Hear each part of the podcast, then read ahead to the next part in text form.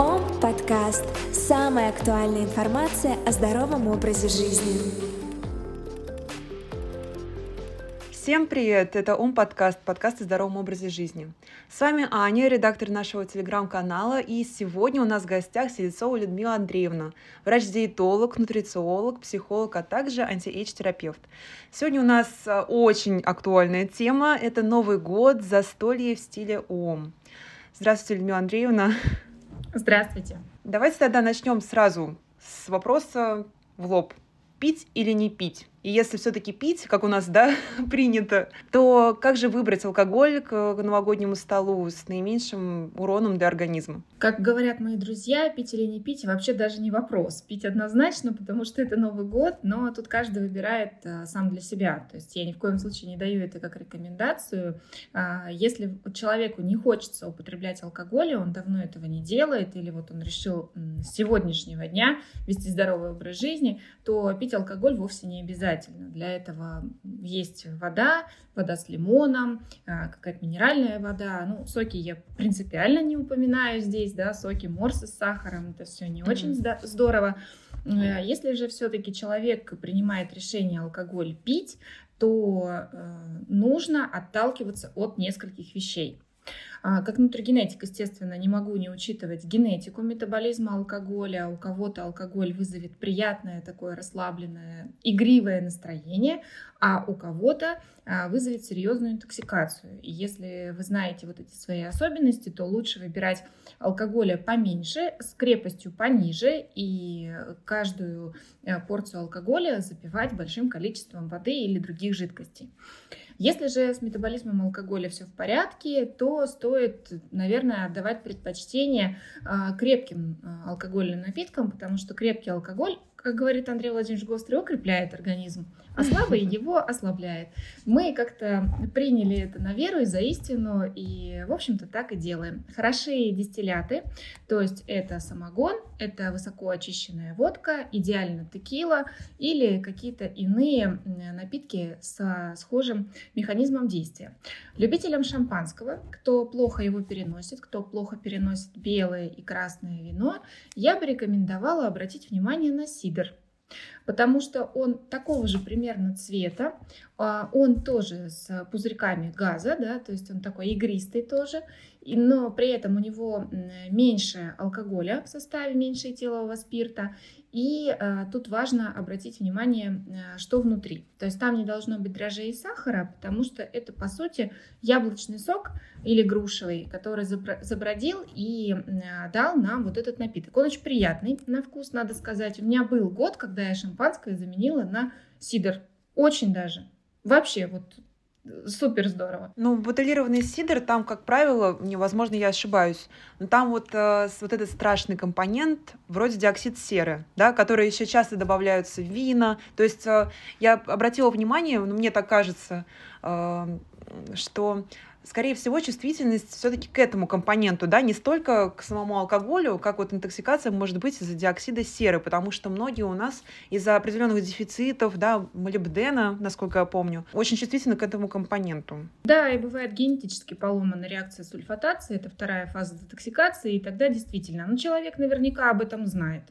А, и причем, э, нет, не знает, но причем на самом деле э, все зависит от качества вина. Вот, например, домашнее вино, где мало диоксида серы, или какое-нибудь хорошее, очень дорогое вино, где его тоже будет мало, человек переносит нормально. А вот, э, скажем, какой-нибудь средней ценовой такой категории а, магазинное вино, он переносит плохо и не понимает, с чем это связано. Почему одно красное вино переносит хорошо, а другое переносит плохо. Это как раз и связано с диоксидом серы и нарушенной реакцией сульфатации. А, но тут э, что можно сделать? Тут можно немножко подразогнать вторую фазу детоксикации, но мне кажется, о лайфхаках позже. Кстати, да, мы обязательно еще вернемся к этой теме. А сейчас, возвращаясь к цитате великой Андрея Владимировича, все-таки, да, вот о том, что крепкий алкоголь укрепляет, слабый ослабляет. Хорошо, тут мы поняли, ну тоже, конечно, это все еще индивидуальная история, но что с дозировками? То есть э, до какой степени этот э, крепкий алкоголь может все-таки укреплять организм, а главное, каким образом и для кого? Вот вопрос о дозах, он всегда самый сложный на самом деле, потому что по нормам э, Минздрава, по нормам ВОЗ мы можем выпивать 75-100 грамм крепкого алкоголя без вреда для здоровья целом, да, ну до 150, такой самый максимум. Но если речь идет о новогодних застольях, то, как правило, там этим количеством люди могут не ограничиваться. И э, вопрос, опять же, вопрос привычки, то есть сколько человек обычно выпивает, а, потому что у него в любом случае, ну не иммунитет, конечно, вырабатывается, но разгоняется детоксикация, и организм, он как бы приучен к определенным дозам. И поэтому для одного человека 150 грамм крепкого алкоголя будет очень много, как, например, для меня. А э, для другого человека это будет не в одном глазу, что называется. Ему будет очень мало, потому что он стабильно там раз в неделю выпивает по 200-300 грамм. И, а, конечно, в первом случае мы скажем, что да, действительно не нужно злоупотреблять, потому что будет интоксикация, а во втором скажем, как себя защитить, как обезопасить э, себя от этой интоксикации, как защитить клетки печени, а как себя обезопасить и как защитить клетки печени? Э, опять же, обращусь к нашему гуру, э, к Андрею Владимировичу. В свое время они э, с Вячеславом Тихоновичем Ралько придумали хитрую схему, которую мы, превентивные врачи, используем до сих пор. Возможно, он делился со студентами ООМ этой схемой. Заключается она как раз-таки в поддержании вот этой вот второй фазы детоксикации и в разгоне прежде всего глутатионовой конъюгации. Хотя в целом мы поддерживаем и все вот эти вот там, подфазы. И нужно обратить внимание в данном случае на N-ацетилцистеин и на янтарную кислоту. НАК э, или просто АЦЦ или флуэмуцил, который будет э, более дешевым аналогом АЦЦ, э, есть смысл принять в большой дозировке 1200 мг за 2 часа до предполагаемого мероприятия.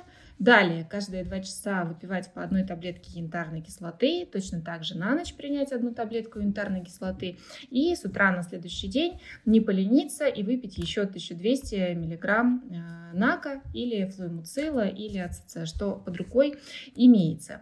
Не будем забывать про такую еще добавку, как лимонтар, например, тоже, да, лимонная кислота с янтарной кислотой.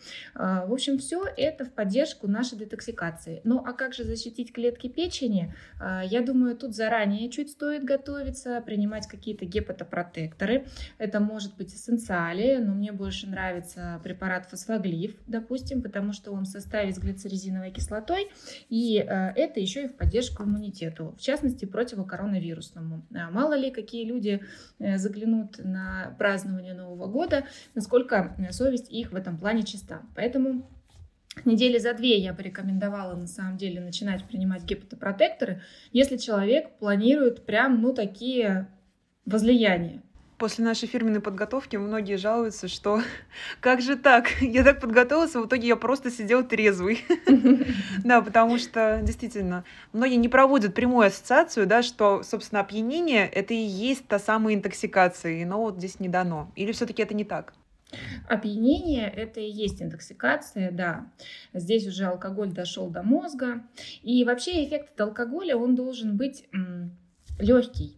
Человеку должно стать весело, он должен расслабиться, он должен чувствовать ноги, он должен осознавать, что он творит, естественно, да.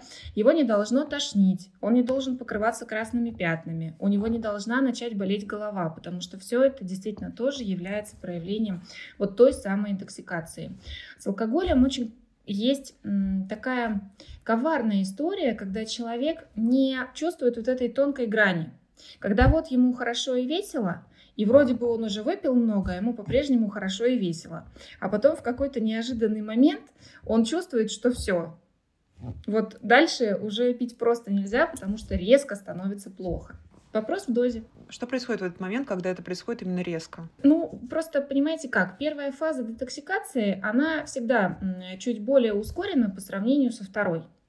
И когда мы индуцируем вот эти вот ферменты первой фазы детоксикации за счет как раз-таки э, разных химических веществ, ну, в частности, этанол, да, этиловый спирт.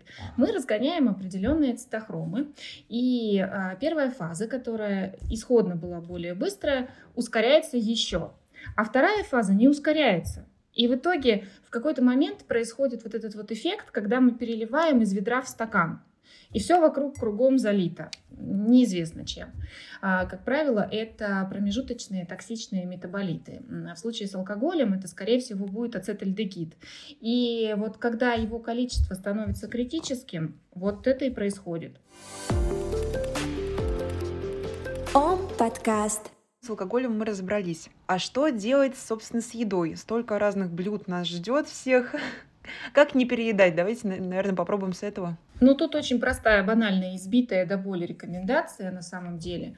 Не сидеть голодом до самого новогоднего застолья, до самого вечера. Кто-то начинает праздновать в 5-6 часов вечера, кто-то начинает праздновать в 8 часов, а кто-то перед самым кануном, можно сказать, Нового года в 10, в 11. И до этого, пока идет приготовление а, к праздничной ночи, пока мы собираем на стол, пока мы собираем своих детей, пока мы собираем себя, мы как-то вот в этой суете забываем поесть.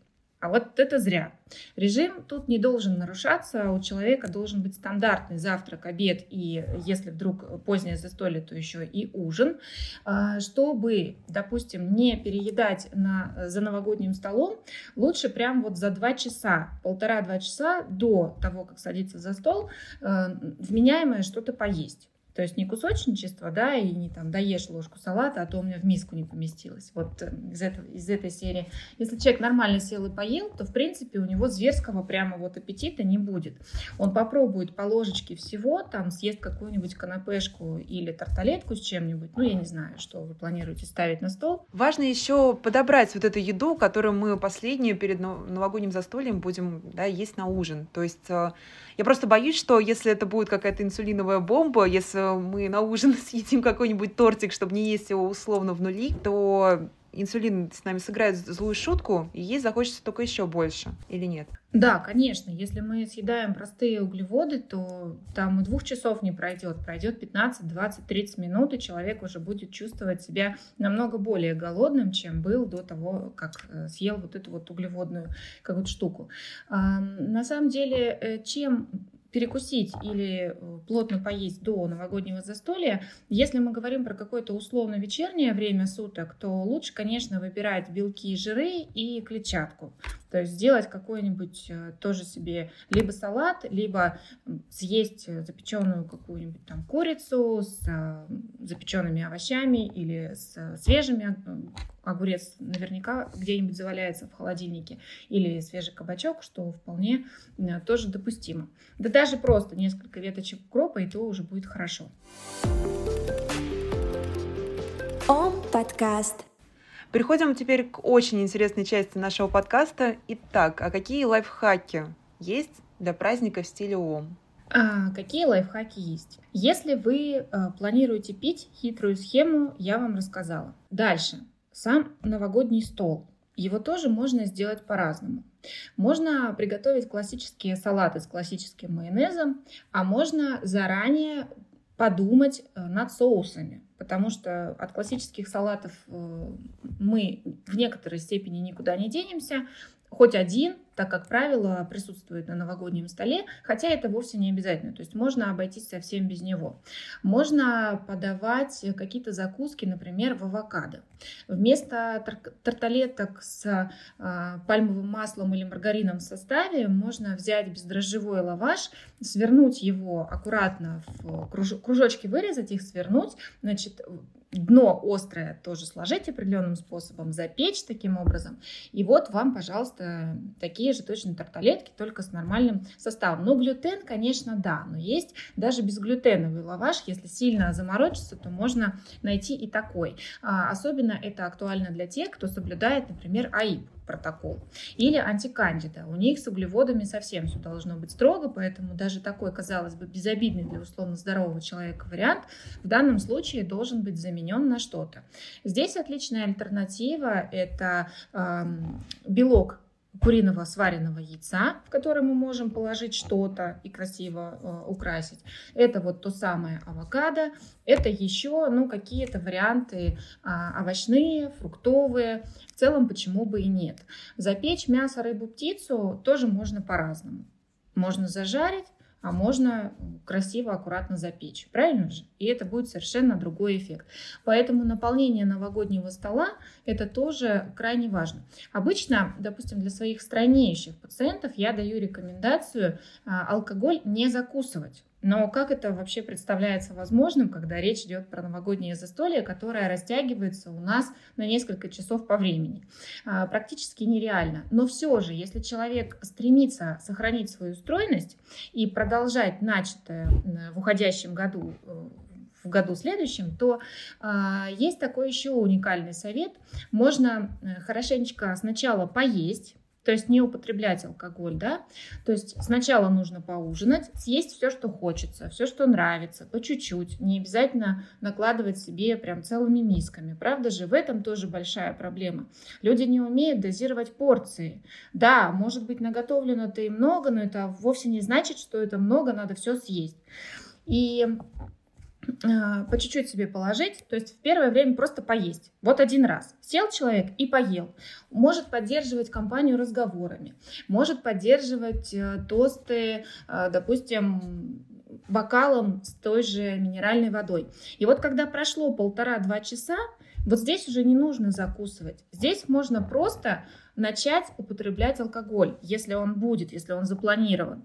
А, естественно, в умеренных количествах и на каждый фужер, допустим, шампанского или на каждый бокал вина, а, и уж тем более на каждую рюмочку крепкого алкоголя обязательно должно приходиться два бокала воды.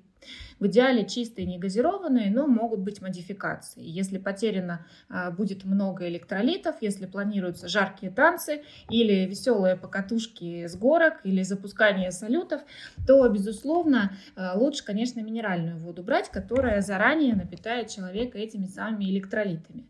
И нужно обязательно посмотреть, чтобы между первым приемом пищи и вторым прошло не менее 3,5-4 часов. Тогда ни о какой инсулинорезистентности речи идти не будет, ни о каком наборе килограмм речи тоже идти не будет. И чем позже э, происходит прием пищи, тем более легким он уже должен быть. То есть дальше это какие-то там минимальные перекусы и все. А после застолья клетчатка, сорбенты, что делать нужно? Здесь индивидуально, на самом деле, клетчатки должно быть прилично на самом столе. Что касается сорбентов э, или ферментов, допустим, если человек понимает, что э, один раз живем, в конце концов, следующий Новый год, э, следующая новогодняя ночь будет только через год, зачем себя, в общем-то, сдерживать, то в этом случае все средства хороши. На войне как на войне. Тут могут пойти в ход действительно и сорбенты. Э, лучше, конечно, это делать после того, как уже все съедено и все выпито, а в процессе принимать э, какой-то хороший энзим или комплекс комплекс э, энзимов. Э, ну, допустим, какой-нибудь там крион или э, сайхер какой-нибудь комплекс, что будет еще лучше. Ну, или вебензим. А, и, э, собственно, этого будет достаточно. Я иногда делаю, да, по такому принципу, делюсь, в общем-то, с подробностями своей личной жизни. А, иногда, да, когда человек устает от эм, постоянно какого-то правильного образа жизни, от правильного питания, хочется махнуть на все рукой и э, расслабиться. И если это происходит изредка, действительно изредка, то вот поверьте, ничего страшного ни с кем не случится. Если, конечно, речь не идет о, допустим, серьезных заболеваниях э, и о людях, которым жизненно важно придерживаться определенного стиля питания или определенной диеты. А поделитесь еще немного своим опытом проведения праздников. Как вот вы, как врач, проводите этот день? Именно этот день или вообще новогодние праздники? Новогодние праздники, да, соответственно. Когда там похуже? Если мы говорим про все 10 дней, то, конечно, важно запланировать для себя какую-то физическую активность. Потому что если только сидеть и есть и смотреть э, телевизор или там какой-нибудь э, сериал заранее выбранный, на который в обычные дни не оставалось времени, то будет все плохо-плохо-плохо. Естественно, у человека будет снижение иммунитета и э, общей работоспособности и э, какого-то своего самочувствия. А если планировать э, день таким образом, чтобы в него обязательно входила какая-то активность, именно зимняя, именно новогодняя, это могут быть санки, это могут быть горки, это могут быть лыжи, сноуборд, каток, в конце концов, если мы черту города берем, то это все э, как бы скрадывает вот эти негативные эффекты. Плюс зимой холодно, то есть в поддержку митохондриям. Э, мы еще и дышим холодным воздухом. Очень важно не устраивать себе социальный джетлаг. То есть когда мы понимаем, что впереди 10 дней праздников, ну уж выспаться-то я когда-нибудь успею. И начинается с самой новогодней ночи по, позднее засыпание и позднее пробуждение. А потом как приходить в рабочий ритм, вообще непонятно. Поэтому вот здесь помимо режима питания очень важно сохранить режим сна и бодрствования. И иной раз некоторым людям я советую даже наладить этот режим, потому что э, ввиду каких-то больших обязанностей своих по работе, ввиду сильной загруженности, люди ложатся поздно спать, и э, вот период отпуска или период новогодних праздников. Это как раз то самое время, когда можно наладить режим сна, когда можно ложиться спать пораньше. Не в новогоднюю, конечно же, ночь, просто потому что у вас часов в 12 разбудит обязательно фейерверк, а, но в остальные дни можно смело ложиться спать до 11, и ничего страшного не будет, если вы а, на новогодних праздниках будете просыпаться не в 12 дня, а в 8 утра абсолютно допустимо и естественно. у вас впереди будет целый день, чтобы его организовать, чтобы придумать что-то интересное. Может быть, вы устроите себе рождественскую фотосессию, например. Почему бы и нет? В общем, тайм-менеджмент нужен даже в празднике.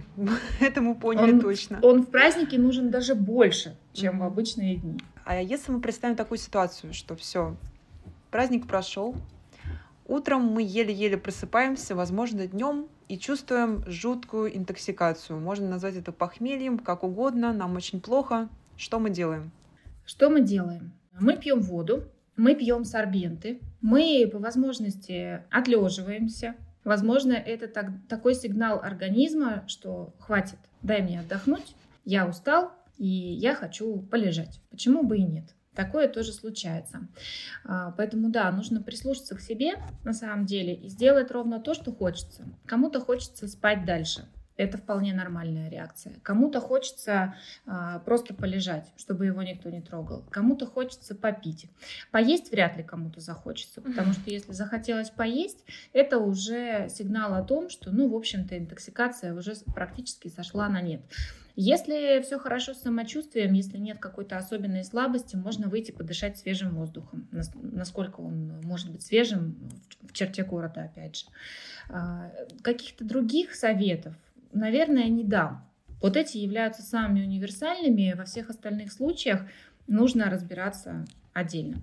То есть для любителей нутрицептической поддержки да, вот самому себе назначать ничего не надо, даже в таких случаях. Все равно стоит консультироваться сначала со специалистом, да, и учитывать свою генетику, свои дисбалансы или как. Очень смешно это звучит.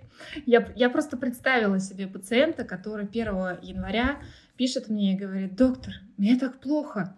Я так что-то вчера много выпил и съел, а давайте вы посмотрите мою генетику и скажете, чем мне себе помочь. Ну, э, я шучу, но шутки шутками, конечно, если мы говорим про назначение каких-то э, нутрицептиков, особенно в больших дозировках терапевтических, то лучше предварительно согласовать, конечно, все это с доктором. Но если мы говорим про банальную интоксикацию, то в целом сорбенты, покой и вода, вот этого будет достаточно. Ом подкаст. Итак, э, все самое важное, мне кажется, мы уже обсудили. Может быть, какие-то пожелания у вас есть под конец нашего подкаста предновогоднего? Вы знаете, э, действительно есть. Э, на самом деле я хочу сказать, что все самое главное люди уже сделали. Конкретно студенты УОМ, потому что они уже поняли, для себя важность нутритивной поддержки. Они наверняка уже выполняют все рекомендации и э, пьют нужные формы и дозы витаминов, микроэлементов, поэтому их организм наверняка готов и не к таким потрясениям, как новогодняя ночь. Поэтому основной мой посыл и рекомендация для а, слушателей, она будет такая. Проведите новогоднюю ночь прежде всего с радостью. Почувствуйте вот это новогоднее волшебство. Проведите его в компании близких и любимых людей. Позвольте себе немного расслабиться, если обычно вы держите себя в ежовых рукавицах. Или наоборот, соблюдайте дисциплину построже, если вы знаете, что вы можете отпустить себя очень сильно и потом будете об этом жалеть. А, все необходимые рекомендации по хорошему самочувствию на 1 января мы вам уже сегодня дали. Ну а дальше просто а, Выстроите для себя определенный менеджмент, скажем, здоровья, придерживайтесь его а, и будьте уверены в том, что в следующем году с вашим здоровьем будет все в порядке. Поздравляю всех с наступающим Новым годом, желаю веселой, огненной, зажигательной или, может быть, очень нежной, трепетной, романтической или душевной семейной новогодней ночи – и услышимся с вами в следующем году. Спасибо вам большое, Людмила Андреевна. Спасибо всем, кто дослушал до конца. И от всей команды ОМ поздравляю всех с наступающими праздниками. Спасибо.